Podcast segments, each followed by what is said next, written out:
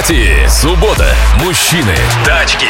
Добрый день, расскажите про Passat CC 10-14 года, пробег в среднем 150 тысяч километров, ценовой диапазон миллион рублей. Стоят ли они того? Сам сейчас езжу на Поло 16 года.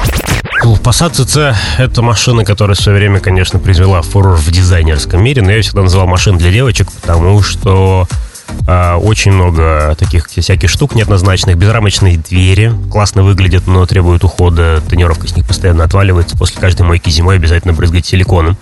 А, довольно большая колесная база, что, безусловно, создает комфорт при движении, но э, если к большой колесной базе, колесной, колесной базе мы добавим довольно низкий просвет, там около 12 или 14, наверное, сантиметров честных, то эта машина зимой просто в колее себя теряет, она садится на брюх.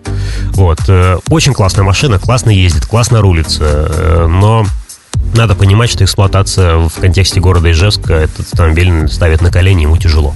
Вот. Э, про машину 10-14 года я могу сказать, что это ну, момент, когда был рестайлинг, и там посадки в ТЦ либо в первом, либо во втором кузове, может быть, они конструкционно идентичны, разница только в светотехнике и в интерьере, поэтому привязываться к какой-то либо первой, либо второй версии смысла нет.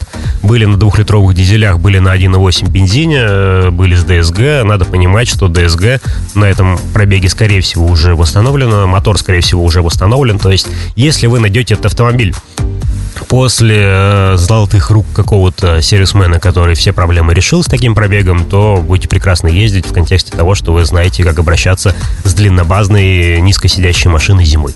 Если вы покупаете просто на удачу, не знаю, какого-нибудь там перекупщика, у человека, который ничего не говорит, что было с этой машиной раньше, то лучше воздержитесь, потому что потенциальных проблем может быть много. ВАК 10-14 э, года — это машины, которые дарят огромное количество эмоций, но с ними нужно иметь дело осознанно. То есть они могут забрать все ваши деньги, если вы неправильно сделаете, что-то неправильно выберете, доверитесь кому-то и а тот кто-то пропустил какой-то там, не знаю, сервисный важный момент. Поэтому классные тачки, есть особенность. Ева, наверное, может себе купил такую машину, но они не для всех. Очень аккуратно подходите к выбору.